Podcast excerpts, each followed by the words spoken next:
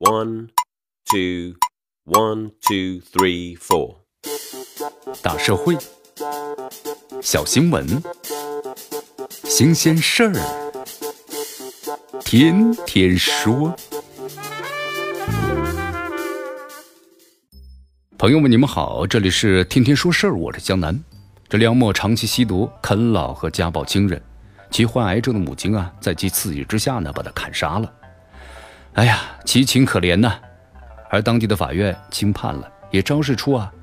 顾全人伦的价值倾向。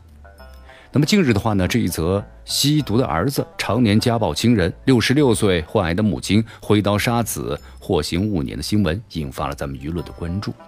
我们来看一下中国裁判文书网披露的判决书来看，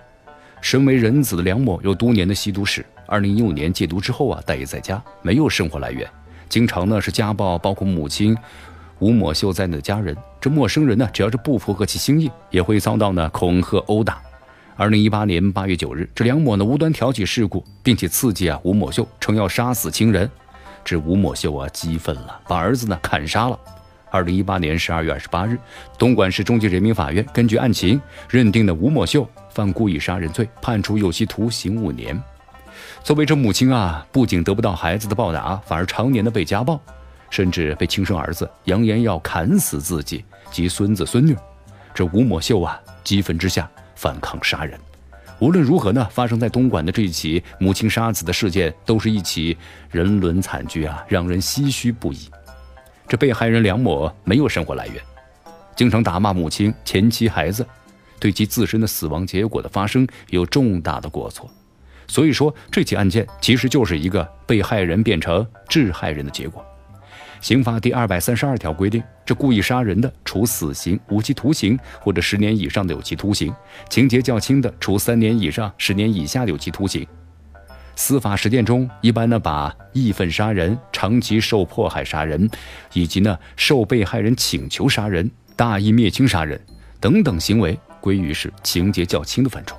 很显然，这吴某秀的杀子行为可以把它归于长期受迫害杀人的情节较轻行为。当地的法院考量本案的社会危害性，也确实做出了从轻判决的决定，符合法治的精神。饶是如此呀。其实呢，我们大家都知道，这有期徒刑五年的判决依然是有商榷的空间。首先呢，正如被告人吴某秀所言，根据梁某呀一贯的做法，自己长期呢遭受家庭的暴力，他有理由认为自己面临着可能被梁某打死的可能，故吴某秀呢激愤之下杀人行为有潜在的防卫自己和防卫其他人的性质。那么这也是这个案子呀判处他五年有期徒刑的理性的基础。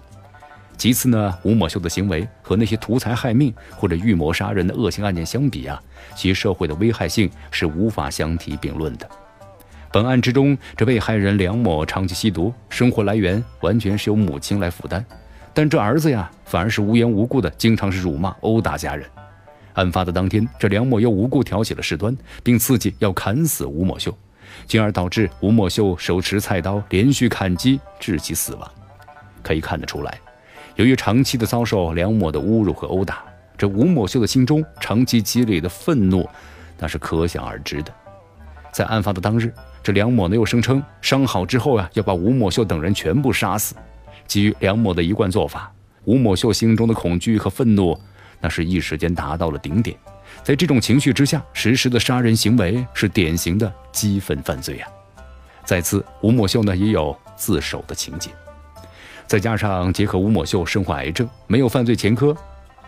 而且已经获得家属的谅解等等情况综合考虑，那么本案的话也是存在适用的缓刑的可能性。回到这起杀子案，作为母亲的吴某秀实施犯罪呢是事出有因的。这吴某秀的杀人行为虽然是激愤犯罪，尤其是被害人存在重大的过错，足以认定其属于是故意杀人罪中的情节较轻。所以认为存在判处三年有期徒刑，并且实施缓刑的空间，但这呢并非对现有判决的质疑。该案呢还需要当地法院的法官们结合案情具体把握，让法治人伦和公众的期待都能够得到安放。这里是天天说事儿，我是江南，咱们明天见。